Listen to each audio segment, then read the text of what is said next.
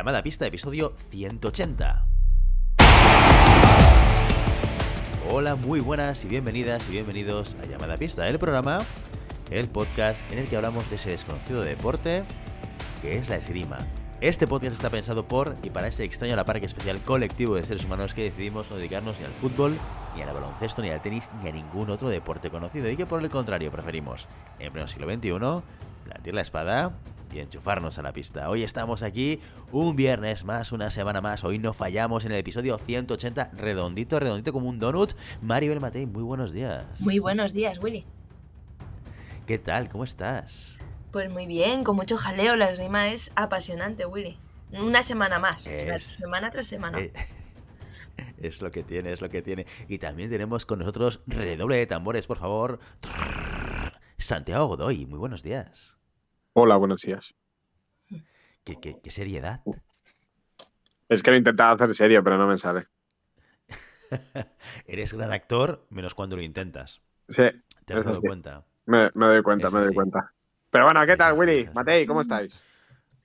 Muy bien, muy bien.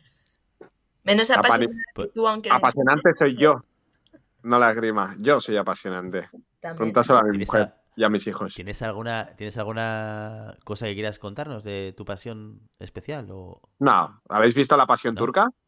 Pues ese soy yo. Sí, es Maribel, no, te iba a decir Maribel Verdú, no, no, pero es la cantante esta, Ana, ¿no? Ana, Belén. Ana Belén. sí, sí, sí, sí. Ana Belén y Víctor Manuel. Maribel Matei, ¿tú sabes quiénes son? Ana Belén y Víctor Manuel. Sí, quiénes son.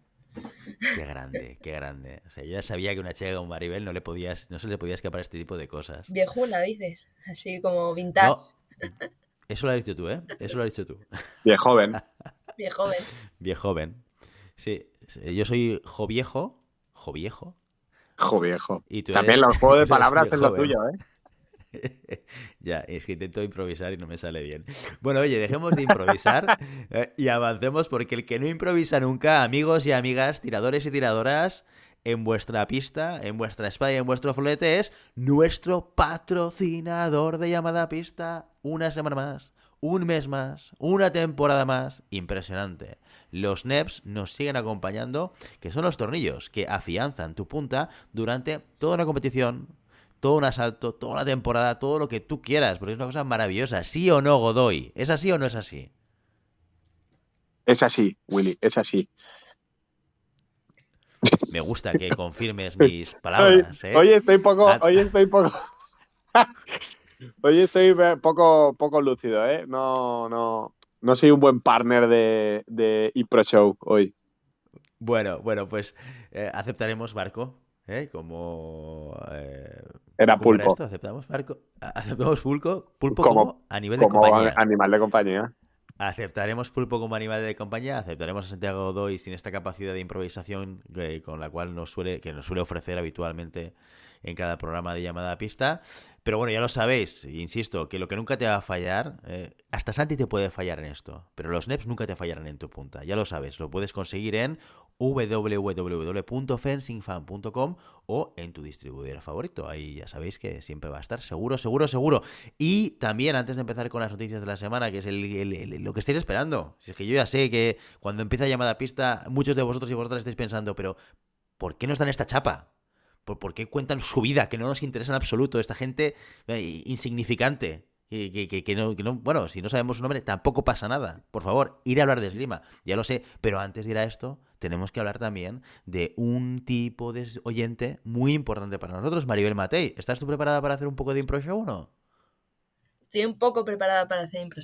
Poco, no a nivel de Santi, pero eh, las personas, esas personas que menciona Willy son los mecenas aquellos oyentes que cada mes pues nos aportan un poco económicamente para que podamos seguir haciendo este programa, también irnos por ahí a hacer pues o retransmitir el preolímpico o irnos a la ciudad de Barcelona que ya está muy cerquita, también para hacer proyectos como el que comentaré antes de las noticias si Willy me deja y a cambio que te llevas además de la satisfacción de tener un proyecto, de pertenecer a un proyecto innovador y nuevo como llamada pista, pues te puede, eh, te mencionamos en el primer programa en el que eres mecenas con nombres y apellidos. Si nos mandas un audio, te lo publicamos con dudas, preguntas, comentamos lo que tú quieras relacionado con la esgrima o sobre la vida. Y también, si además lo quieres hacer en versión presencial, si estás pues por Barcelona o por Madrid o por donde nos movamos los miembros de llamada pista, pues estás invitado a una cerveza y a una charla apasionante. Muy bien, porque sí, y preguntas sobre la vida se hace falta, ¿eh? porque aquí hay muchos guruses y gurusas de todo en general y de nada en particular, así que somos capaces de poder comentar cualquier tipo de cosas. Somos gente súper letrada. Súper letrada o bueno, con capacidad de inventiva. También. Sí, también, también. Con Google y inventarnos cualquier cosa. O con el chat GPT del que hablábamos antes. Tú le haces una pregunta, se le preguntamos al chat GPT y lo leemos. ¿eh? Este sería un poco el proceso que podríamos seguir. Bueno, dicho todo esto, eh, sí que es verdad, Maribel. Oye, me, lo ha recordado ahora, pero eh, es que ha habido un notición, notición esta semana en llamada pista con una novedad impresionante que está causando furor. Sí, sí, además está causando furor en las redes sociales, donde ya estoy recibiendo mensajes en Twitter, en Instagram, porque hemos sacado en llamada pista esa lista de 23 menores de 23 que lo van a petar este 2023. Muy redundante, pero muy, muy interesante para saber qué se cuece en las categorías inferiores que están empezando a competir ya en senior. Tenemos 23 nombres, entre ellos españoles, de todas las armas prácticamente de todo nivel internacional, no, o sea, hay países que no están, obviamente, pero casi todos los continentes están ahí metidos y además un bonus track con los tiradores que son jóvenes, pero que ya están ahí en el top mundial, así que no lo podéis perder, podéis comentarlo en Telegram, en Instagram, en Twitter, pues cuáles meteríais vosotros, cuáles sacaríais, si estáis de acuerdo, si no estáis de acuerdo. Al final es una lista que he hecho yo eh, con mis conocimientos pero que otra gente que vive la esgrima desde dentro, que va a Copas del Mundo, que tiene clubes, pues también sabe que se cuece en la esgrima. Así que ahí está, en llamadapista.com. Además de nuestro programa de la semana, está esa infografía tan chula con los nombres y con las características de estos tiradores. Pues yo no sabes, si escuchas esto y te estás preguntando, pero ¿cómo puede ser que no me haya enterado? Que me lo diga ahora Maribel en este programa y no lo hayas oído antes. Esto es porque, porque por diferentes circunstancias. La primera de todas es que no estás en el grupo de Telegram. ¿Vale? Entonces, ya lo sabes, nos envías un mensaje, nos lo pides y te añadimos sin ningún tipo de problema. Ya estamos rozando las 100 personas en ese grupo. ¿eh? Y ahí Maribel nos tiene siempre al día de todas las novedades de llamada a pista de las competiciones.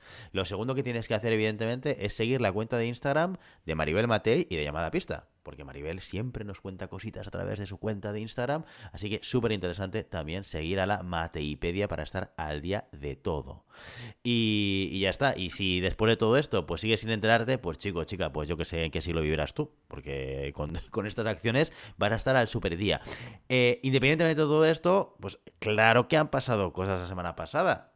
Han pasado cosas, ojito porque hoy viene review, ojito que te lanzo un cliffhanger a ti que me escuchas ahora un cliffhanger, que esto es, te voy a decir una cosa que va a suceder, pero no te voy a contar el qué para que te quedes. ¿eh? Es la estrategia del cliffhanger. Porque tenemos entrevista especial. Hoy toca review, porque han pasado cosas en Doha, y hay una entrevista especial con un protagonista. Así que quédate aquí para poder escucharlo. Pero antes de todo, las noticias de la semana.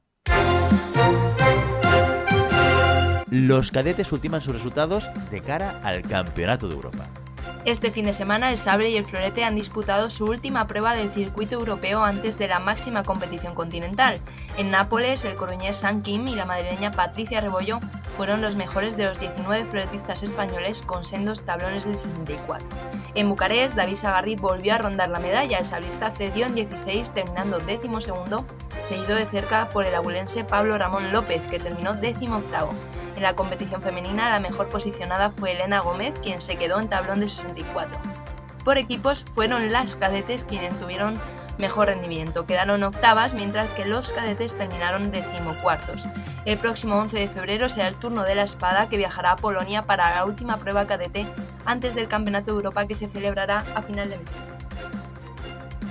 Quienes vuelven a las pistas internacionales, también con el Campeonato de Europa a la vuelta de la esquina, son nuestros tiradores juniors. El sable masculino se desplazará este fin de semana a Plovdiv. La ciudad búlgara acogerá a 11 tiradores españoles que buscarán sumar los penúltimos puntos de la temporada antes del torneo zonal. Con el mismo número de tiradores y con el mismo objetivo viajará la espada masculina a Basel, Suiza, mientras que el florete femenino acudirá a Alemania solo con Sofía Gaidos. La espada cadete disputa su último torneo nacional de ranking con dos oros del Lázaro Cárdenas. Silvia Gómez y Ricardo Sánchez, ambos del club roceño, se subieron a lo más alto del podio del segundo y último TNR de la temporada M17. Las platas fueron para Martina Torrego y José Miguel Martín, mientras que los bronces se fueron en la maleta de Lucía Bajo, Elena Linares, Javier Abad y Alejandro Moreno. También hasta la ciudad manchega se desplazarán este fin de semana sabristas, floretistas y espadistas infantiles, quienes afrontarán la segunda prueba nacional de su categoría. Esta semana se ha convocado un curso de arbitraje para esgrima en silla de ruedas. La Federación Española de Deportes de Personas con Discapacidad Física y el Club El Olivo han organizado de forma conjunta un curso y examen para la formación de árbitros de esgrima adaptada a las tres armas que se celebrará el próximo 3 de marzo en Vigo. A cargo de la enseñanza estarán Manuel Mariño, árbitro internacional y maestro de la sala gallega, y Carlos Soler, coordinador de la esgrima en silla. El curso tiene un coste de 10 euros y la inscripción se puede realizar a través de un formulario colgado en la página web de la Federación de Deportes de Personas con Discapacidad. Y hasta aquí las noticias de la semana. Bueno, Odoy, ¿qué te ha parecido este aluvión de noticias y actualidad? Me han dejado de pasta de moniatu.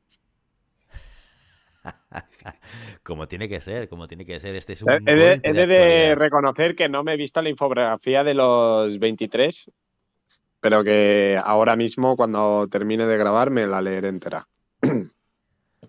Pues, bueno, es que hace poco que la subió, ¿eh? Hace poco, creo que lo, avisaste ayer, pues puede ser. Ahora, no, grabamos, pero es que no me entero. Yo estoy, en, yo estoy en ese grupo y no me entero de nada.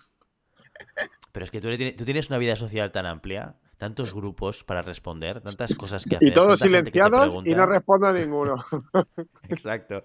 Este es el tema, Godoy, este es el tema. Eres, estás demasiado... Eh, sobreinformado. Estás sobreinformado, Santi. No, no le entra más. Pues sí, pues sí. Pues además de esa lista, bueno, con las noticias lo que estamos viendo es que estamos en un proceso ahora mismo preparatorio, ¿no? Estamos a las puertas de ese campeonato de Europa cadete junior, luego vendrá el mundial, por supuesto. Estamos a las puertas de los campeonatos de España también en todas las categorías que están cerrando ya torneos nacionales. estamos también preparándonos para ese inicio del periodo preolímpico en senior. O sea que ahora está ahí tenso, tenso para el pistoletazo de salida que será en unas semanas ya. Muy bien, pues eh, ahí lo vamos a seguir como siempre desde llamada pista. Ahora sí, vamos a coger el avión y vamos a hablar de la competición que fue la que marcó el fin de semana pasado, el Gran Premio de Doha de Espada Masculina. La espada se fue a Qatar para lo que fue una competición de las que nos gustan, de las locas. Y es que, aunque los 10 primeros del ranking estaban todos en Doha, solo la mitad de ellos llegaron al tablón 16 y únicamente dos terminaron colgándose la medalla. Uno de ellos fue Gerli Siklosi. El húngaro se mueve muy bien en el caos y a pesar de sufrir mucho ante el veterano Igor Reidin en 16, se aprovechó de la caída del número uno Romain Canone para llegar a las semis. Así, el medallista olímpico se aseguraba su segundo metal consecutivo esta temporada. Enfrente, Siklosi tendría sí o sí a un japonés. Lo del país nipón en Doha fue impresionante. Llegó a meter tres tiradores en tablón de 16, todos en el mismo cuadro. De hecho, todo ese lado terminó siendo totalmente asiático porque también había un hongkonés. O sea, cuidado con las rimas asiáticas, sobre todo en la espada, que viene fuerte. Así, pues entre colegas, el que terminó llevándose la plaza en el podio fue Akira Komata, quien ya había sido plata continental, pero que hasta el momento no había conseguido ninguna medalla a nivel mundial. Ciclosis se encargó de que esa medalla fuera un bronce, duro con los hierros, muy acertado, con tocados y cupé al brazo, y exitoso en el contraataque, se fue imponiendo a un Komata que, a pesar del nivel de Ciclosis, dejó destellos muy muy importantes. El japonés obligó al húngaro a usar toda la pista y a estar muy muy atento a sus grandes ataques, tanto con los fondos largos que utilizó como eh, con ofensivas en dos tiempos muy chulas y también usando continuaciones muy muy efectivas. La gran movilidad de Comata terminó totalmente aplastada, eso sí, por la solidez defensiva de Ciclosí que terminó llevándose el asalto. La otra semifinal fue mucho más dura. Neisser Loyola, el belga, ya venía acostumbrado porque su competición fue de récord. Ganó en 64 por dos tocados y en 32, 16 y 8 solo por uno.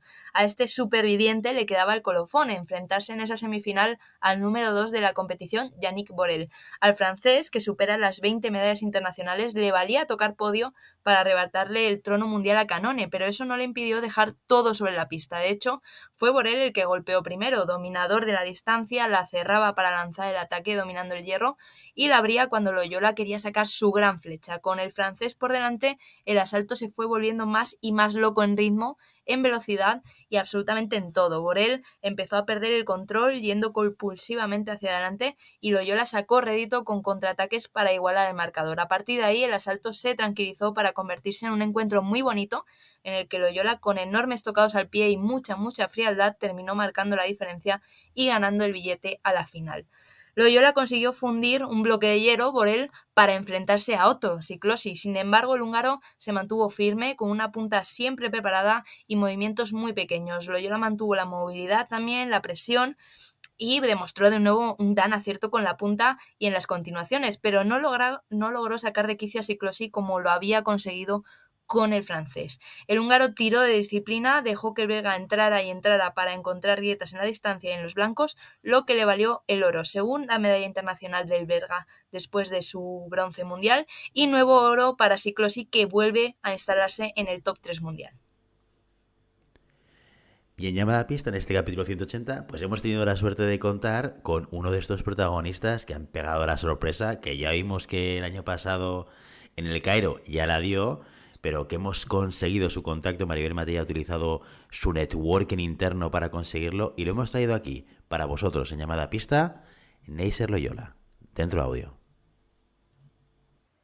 Esta semana tenemos la suerte de poder contar en llamada pista con uno de los protagonistas de esta competición, solo con 24 años, nacido en Cuba, con familia esgrimista y muy conocido en España, Neisser Loyola se ha dejado caer por nuestro programa entre entrenamiento y entrenamiento para poder hablar con nosotros de su ascenso mundial, de su historia desde que empezó la esgrima y de su futuro. Así que bienvenido, Neisser. Buenos días. Gracias, buenos días.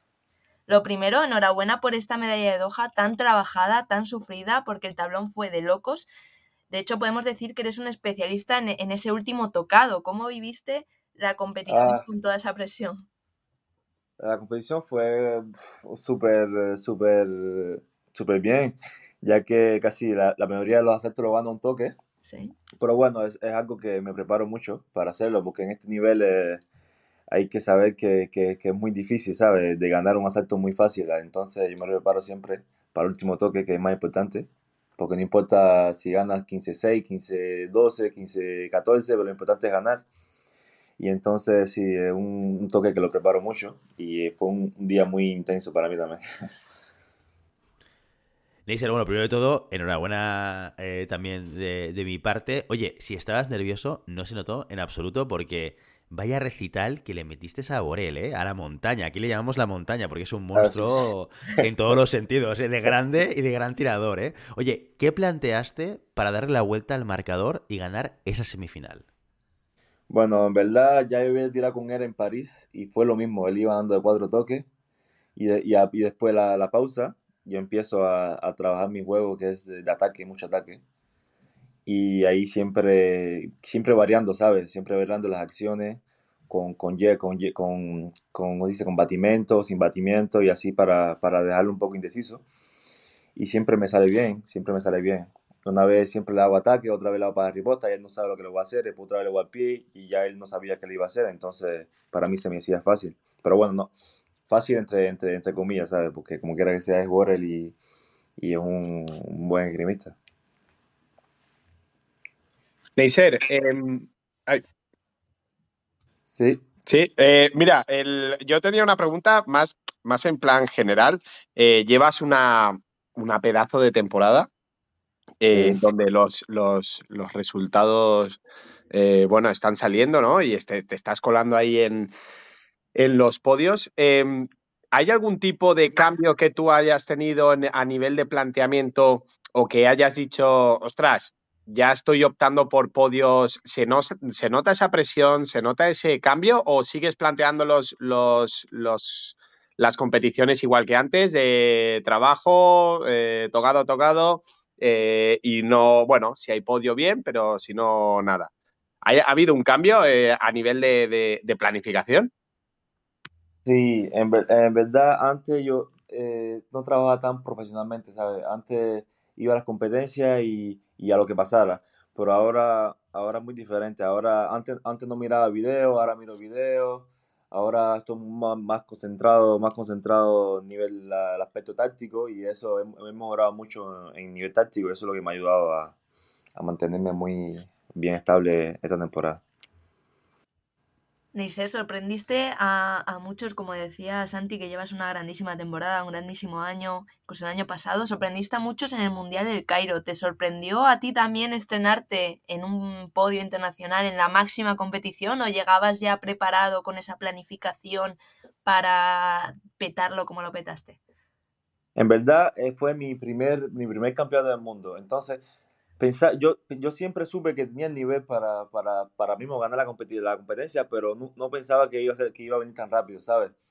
Y entonces, antes, bueno, antes, le explico, antes de ir al campeón del mundo, yo estuve un, en un gran campus que se hizo en España, en Almería, uh -huh. con la selección española, vinieron, vinieron los japoneses, los kazajos, y ahí nos entramos muy duro, y, y, vi el nivel que tenía, ¿sabes? Que me comparé con, con otros tiradores, que le ganaban, me ganaban, pero era muy bien, bien duro. Y, y, el campeón del mundo fui con una confianza bastante elevada. Y ahí pude, y ahí supe que sí, que sí podía, que, que era mi día. De que gané el primer asalto, supe, y después gané agencia, que me iba ganando también de 16, 14. Supe, bueno, hoy es mi día y voy a aprovecharlo. Neisser, tienes 24 añitos, eres muy joven, digo añitos porque claro, yo iba a decir que te doblo, pero tampoco tanto, que yo también soy joven, ¿eh? solo tengo 42, ¿eh? Pero la verdad es que con 24 años, vaya carrera tan interesante que estás teniendo, ¿eh? Empezaste en Cuba y luego te sí. fuiste a Bélgica. Oye, cuéntanos esta historia, ¿eh? Cuando empiezas en Cuba, ¿por qué vienes a Bélgica? ¿Qué es, qué es vale. lo que hace que te quedes en Bélgica? Ahora, en Cuba, sí, empecé en Cuba con 11 años, 10, 11 años. Empecé con Iván Guitisolo, que, que es entrenador de la Selección Nacional de Española de juvenil, eh, los juveniles. Y empecé en Cienfuegos, yo soy de Cienfuegos.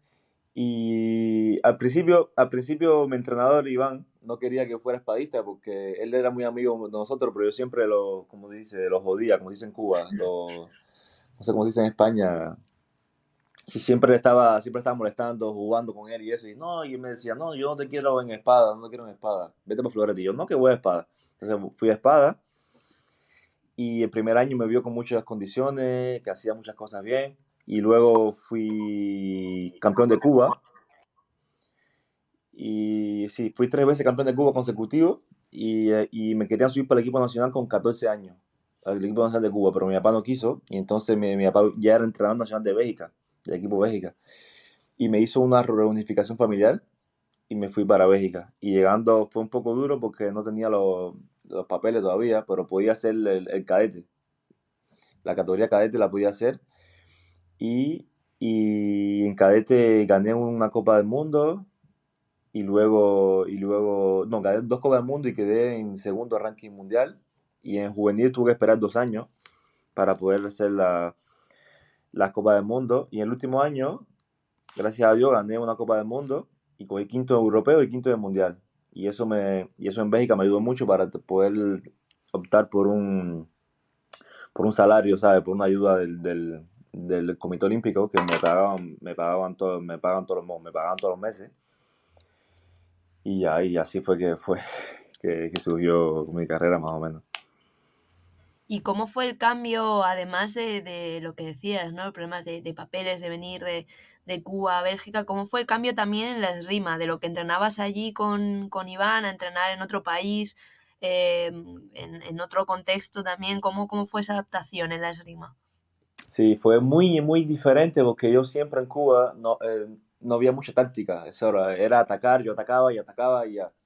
Pero después mi, mi, papá, mi papá me dijo, bueno, ahora es, ahora es diferente. Sí, yo sé que tú puedes, quieres atacar, pero controla, porque nosotros los cubanos tenemos la sangre muy caliente y siempre queremos más y más. Y yo, y mi papá me decía, no, sí, está bien, pero bueno, suave, más suave, porque esto hay que jugar con el tiempo, hay que jugar con esto, hay que jugar con lo otro. Y para mí fue un poco duro al principio, pero después, después poco a poco con las competencias, con, con, lo, con los campos de entrenamiento, ya uno aprende, uno aprende, uno aprende y, y ahí me fui, después ya me, me, me acostumbré y me, me, me va de súper. Y a nivel de, de tu vida, ¿no? De salir de, de- del país, de venir a Europa, encima a Bélgica, que no es hispanohablante, que a lo mejor en España habría sido más sencillo. ¿Cómo fue teniendo en cuenta que tu padre ya estaba aquí? Sí, ¿sabes? Cuando uno está en Cuba siempre quiere, como Cuba es un país muy cerrado, siempre quiere viajar. Y para mí me decían, bueno, Neisser ya va a venir a Bélgica, estaba súper contento. Me voy para Bélgica, para el frío, qué rico, me pongo blanquito, frío. Y, y ya, y me fue bien, directo, me, me acostumbré, el idioma al principio fue un poco duro, pero ah, ense- enseguida fue al colegio y un año estaba hablando perfecto el francés, quiere decir que a mí, a mí en Bélgica me encanta, no me molestó para nada, ¿sabes? Fue algo rápido. Oye, tu padre fue parte del equipo cubano de Sydney, también entrenador. ¿Cómo te ha acompañado en este ascenso, en todos los éxitos que has estado cosechando hasta ahora? Mi padre, nada, ¿sabes? Y en los entrenamientos, yo no, yo no tengo mucho, mu- no tengo mucho, ¿cómo se dice? Muchos atletas para, para tirar. No tengo, no, no tengo mucho, mucho nivel en, en entrenamiento, pero con mi padre trabajamos muchas cosas. Él se pone en, en diferentes, ¿cómo se dice? En diferentes, él- él- él- la- las clases individuales me las da como si fuera, a veces me las da como un italiano, como, como un francés, y se pone en todos esos contextos tácticamente, y eso es lo que me hace que que progresar, ¿sabes? Porque si no, si no, no, no, no tuviera el nivel que tengo ahora. Porque en Bélgica en verdad no tengo, no tengo asalto de nivel para, para, para entrenarme todos los días. Y gracias a él me ha dado, su, me ha dado sus mañas, su, su, ¿cómo se dice? Su experiencia como tirador también, que, que fue muy duro. Y eso me ha ayudado mucho. Eh, Neisser, ¿cómo es un día en la vida de Neisser? Es decir, ¿cómo, cómo preparas o cuál es tu día a día? Porque siempre estamos, tenemos eh, la, incógnita o la inquietud de cuál es el día a día de un deportista de alto rendimiento en, en- en los países en los que está o, o donde desarrolla su, su trabajo. ¿Cuál, cuál es tu día a día? ¿Cuál, ¿Cuántas horas de, de entreno tienes? ¿Cuántas sesiones? Eh, ¿Entrenas en un club o vas a un centro de alto rendimiento como puede ser aquí en la, en la Blume? Eh, cuéntanos un poco a ver, a ver si podemos sacar algo de esas rutinas para llegar a los, a los éxitos que estás teniendo. Vale, en verdad yo, yo, yo sí me, yo me entreno mucho, ¿sabes?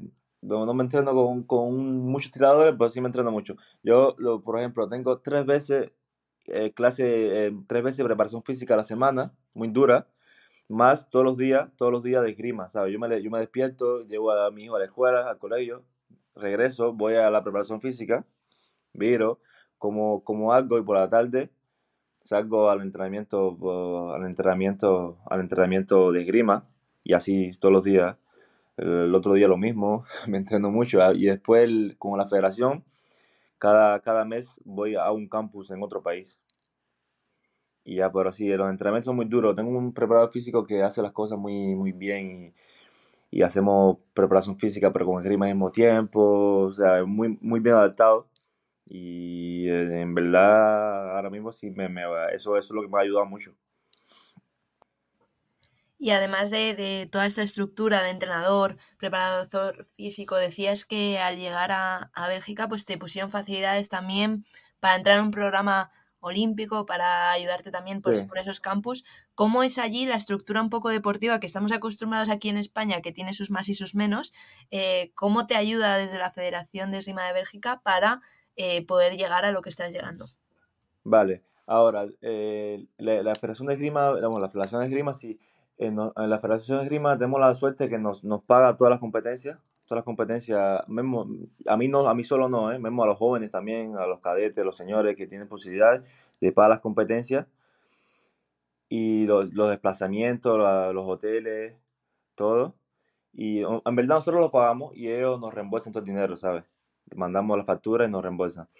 Y yo, y yo gracias a Dios, soy, soy profesional, ¿sabes? Que la federación tiene un convenio con los militares y yo soy militar y los militares me pagan. Tengo un salario fijo todos los meses y eso, lo, y eso es lo que, lo que me ha ayudado a hacer la esgrima, solo esgrima, ¿sabes? Que, que, no, que no me tengo que preocupar por, por, por nivel de, de dinero y nada. Y la federación siempre está arriba de mí, ¿no? Que hace falta. Mismo los, los, los kilómetros que hago de entrenamiento son pagos, ¿sabes? Cada vez que voy a entrenarme, cada kilómetro cuesta, por ejemplo, 30 centavos. Y al final de, de los 4 o 5 meses yo lleno un, un formulario de todo el entrenamiento que he hecho y me reembolsan todo- todos los kilómetros. O sea que además cuando, cuando vienes a, España, que te conocemos mucho, vienes pagado. Así me gusta que puedas disfrutar de España bien. Sí, eso sí, claro. Bueno, aquí te hemos visto tirar en torneos nacionales, en los campus de entrenamiento. Em, ¿Surge esta relación de, la relación que decías que tenías con Iván o, simplemente te llamó la atención la esgrima española y dijiste, oye, tengo que entrenar con ellos para, mejorar? En, en verdad, sí, porque Iván está ahí, pero también es porque eh, me, llevo muy bien con los españoles, ¿sabes? Que son como los hermanos, son como hermanos de, competencia, siempre ando con ellos. los, españoles son como mi, mis hermanos, son como yo, yo, me siento español también. y sí, y, porque también el nivel en España es mucho más fuerte que, que, que en Bélgica y que también que me encanta España, ¿sabes? Que, que, todo, que todo va. Oye, pues hablando de España, ¿cómo ves la espada española? Que oye, la conoces bien, como, como tú bien nos estás contando ahora, ahora mismo, y que, eres todo un experto en, espada. ¿Cómo nos ves? España para mí son unos duros.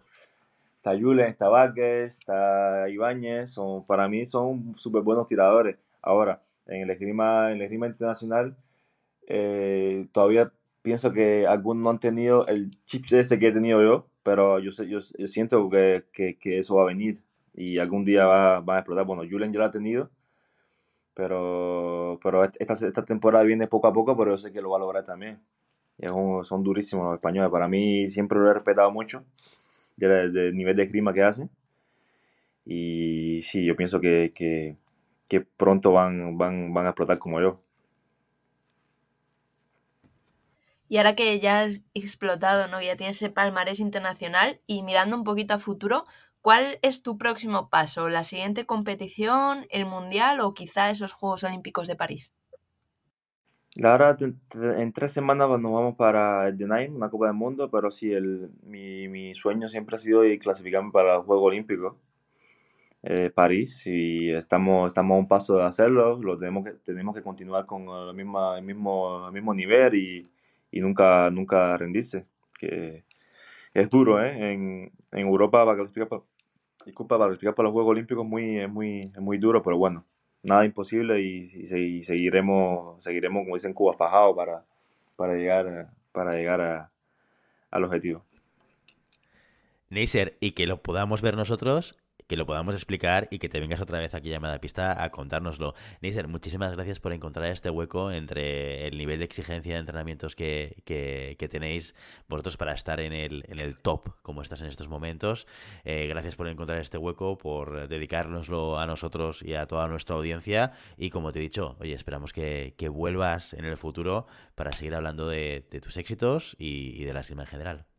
Es un placer, es un placer, es un placer para mí también. Cuando, cuando quiera, yo tengo un tiempo bien claro que iré y contaré un poco más de, de mi vida de grima. Y muchas gracias por la invitación. A ti, gracias a ti, Leister. Pues así tuvimos la suerte de tener a Loyola con nosotros a explicarnos, oye, muchas historias interesantes, ya lo comentábamos después de, grabar la entrevista con él, que habrá que traerlo otro día para conocer toda su trayectoria, porque es súper interesante todo el movimiento de Cuba a Bélgica y lo que ha supuesto para él a nivel profesional, a nivel deportivo y a nivel personal. Eh, le preguntábamos a Loyola por los españoles y, y este es un tema del que tenemos que también hablar. Oye, ¿qué pasó con España en Doha? Pues España acudía a Doha sin el equipo titular, pero no por ello faltaron resultados. Juan Pedro Romero se coló en el tablón principal para dar una auténtica campanada. Derrotó en 64 a Kazuyasu Minobe, top 10 mundial, en un asalto en el que el español estuvo muy muy valiente, presionando a Minobe hasta su final de pista y gestionando muy bien la distancia y la punta, especialmente en los contraataques que marcaron la diferencia en ese asalto y los ataques en la línea baja que le llevaron a ganar. A pesar de lo tremendo de la gesta, no consiguió mantener el número al ceder en 32 ante el coreano Kwon. El resto de la expedición española no tuvo tanto éxito. Emilio Fernández y Yago Navarro cayeron en el tablón previo, mientras que Víctor Valcárcel, Raúl Sarrió y Andrés Puerto no lograron superar las pules. Pues siendo esto un Grand Prix, y como viene siendo costumbre, pues siempre nos encontramos a la espada masculina junto con la espada femenina, que también estuvo en Doha. ¿Qué pasó con la espada femenina, Maribel? Pues la espada femenina nos dio un resurgir una primera vez y dos carreras en pleno apogeo. Todas ellas, todas ellas eh, eh, tiradoras y momentos muy emocionantes. El ave fénix, el resurgir del que hablaba, fue el de, el de Natalie Molhausen, la brasileña, volvía a un podio casi cuatro años después. Su última medalla había sido la de campeona del mundo de 2019. Se fue por todo lo alto y quería volver también a los podios por todo lo alto. Enfrente en la semifinal tenía una novata, una tiradora que sería una sorpresa si no la hubiésemos seguido. Esther Mujari, que pasó por llamada pista y que además es una de las jóvenes eh, promesas de la esgrima internacional que colocábamos en esa lista de sub-23, lograba su primera medalla senior. Prometo que estaba en la lista antes de esta medalla. No ha sido que me he subido al carro, sino que ya decíamos, y era, la entrevistamos aquí, ya teníamos claro que iba a ser una crack. Mujari para llegar a esa semifinal tuvo que derrotar a tres nombres muy muy fuertes, Navarria, Kun y Fiamingo. Vaya competición de la húngara que se quedó cerca de meterse en la final. De hecho, estuvo gran parte de la semifinal por delante haciendo valer su faceta defensiva tanto con contraataques como con paradas respuestas con un pie dentro y un pie fuera de la pista. Cómo se arriesgó la húngara que se llegó a poner 8-4 ante una desesperada Molhausen. La brasileña terminó encontrando la distancia cuando apenas le quedaba un minuto de semifinal por delante. La aprovechó muy bien, eso sí, se acercó y se acercó tanto en la pista como en el marcador hasta forzar la prioridad y terminar ganándola. La experiencia al final se impuso a la juventud, pero muy muy buen resultado de Mujar. Y en la otra semifinal, dos tiradoras muy conocidas también del programa que pueden estar calentando motores para la ciudad de Barcelona y que tuvieron difícil entrar a las medallas. Marie Florence, Marie Florence perdón, derrotó en 8 a Sera Song, número uno del ranking, mientras que Vivian Kong, en un gran momento de resultados,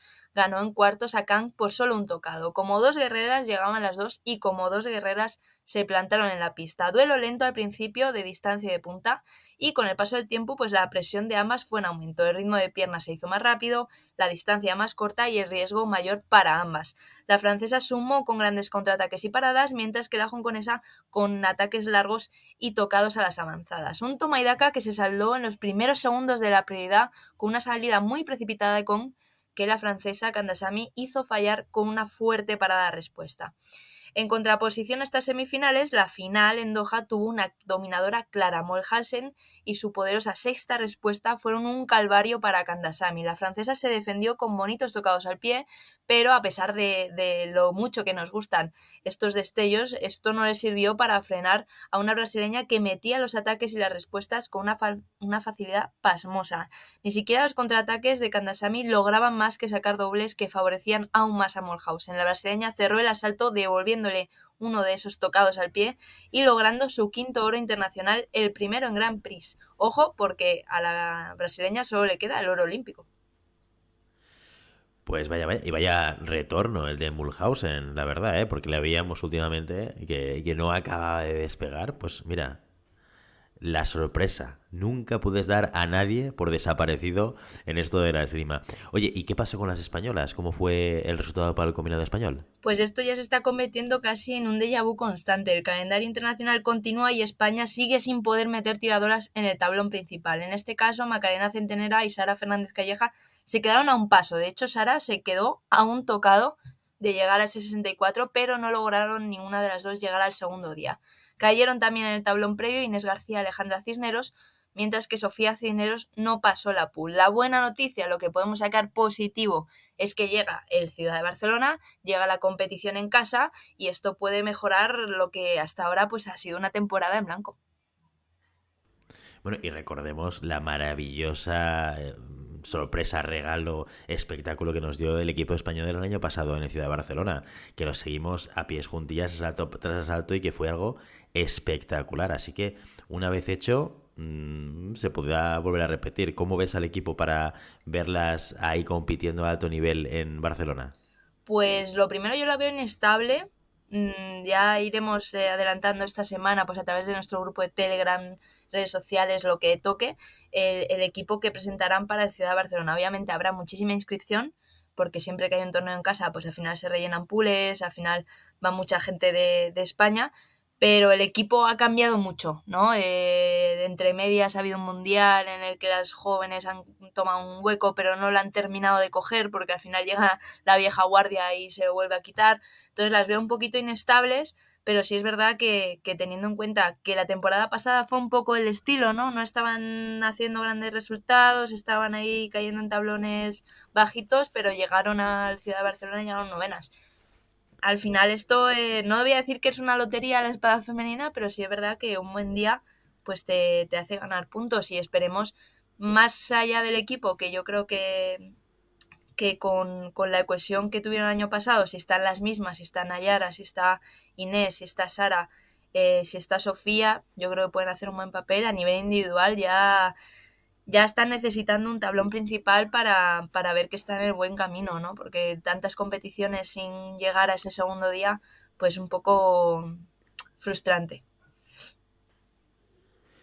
Pues nada, el Ciudad de Barcelona a la vuelta de la esquina. Estamos hablando de que este es el último programa pre-Ciudad de Barcelona. Ya sabéis que habitualmente el viernes de Ciudad de Barcelona no hacemos programa, porque ya suficiente con todo un fin de semana metidos en el pabellón haciendo el seguimiento, que nos podéis ver en directo, que ya lo sabéis, a través de Facebook llamada pista, a través de nuestro canal de YouTube de llamada pista. No sé si a través de eh, Twitch. ¿No tenemos Twitch? No estoy seguro si tenemos Twitch. Pero si lo tenemos, también estaremos por ahí. Así que nos podréis ver el fin de semana en un momento de pausa, de aburrimiento o a lo mejor leyendo el Telegram de Maribel veis que hay algún asalto interesante y queréis escuchar al equipo de llamada pista retransmitiendo en directo, ya lo sabéis, nos podéis encontrar en nuestras redes sociales y ahí estaremos dando la chapa todo el día. Tomaremos algún descanso, pero pocos, porque habitualmente los que, los que vamos, eh, Maribel, acabamos volviendo a casa prácticamente sin voz. Así que sin voz, ya lo sabéis. Eh, con la espalda rota en tres sitios, eh, bueno, de todo. O sea, yo la verdad es que he visto poco de Barcelona, pero porque llego muerta. La, verdad es que es un poco tortura Ciudad de Barcelona, ¿eh? Para, para extraer y retransmitirlo. Pero por un lado, yo lo disfruto mucho, pero me deja destrozadísimo. Sí, sí, destrozadísimo. Es la verdad, es así. el masoquismo puro y duro. Puro y duro, puro y duro. Bueno, pues ya lo sabéis. Y, además, si queréis pasaros a saludar, nos encanta que vengáis, que nos saludéis, que nos digáis lo que queráis tanto lo bueno como lo malo, porque muchas veces os acerquáis a nosotros para deciros, oye, faltaría que lo hagáis de esto o de lo otro. Fantástico, que también, ¿eh? que somos gente muy abierta, muy simpática también, a veces. ¿Vale? y podéis bueno, dicho al principio de la competición en vez de al final. Mejor que al final. Mejor que al final que estamos más cansados igual. No, acercaros cuando queráis, cuando queráis, que siempre estamos encantados de poder hablar con vosotros. Y con esto, pues lo dicho, oye, hasta aquí el episodio de hoy. Como siempre queremos invitaros a que os pongáis en contacto con nosotros, que nos deis vuestra opinión, nos digáis si queréis que hablemos de algún tema concreto. O si tenéis alguna pregunta, lo podéis hacer a través de la página web llamadapista.com barra contacto, redes sociales, Facebook, Instagram, Telegram, ya lo sabéis. Es que si no estás en Telegram, tú que me escuchas ahora que dices, ¿y esto del Telegram qué es? Por el amor de Dios, ponte un poco las pilas, bájatelo y métete en el grupo que vas a flipar. Y también en vivo y en directo en tres dimensiones el fin de semana que viene en Barcelona, en el eh, edificio de INEF, en las instalaciones de INEF, donde se celebra el Ciudad de Barcelona en la Copa del Mundo de Espada Femenina.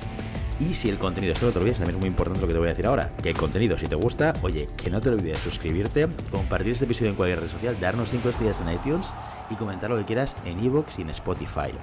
Muchas gracias por todo, por tu tiempo, por tu atención y por tu interés en este maravilloso deporte que es la esgrima. Nos escuchamos la semana que viene, el fin de semana que viene en ciudad de Barcelona. Hasta entonces. Adiós.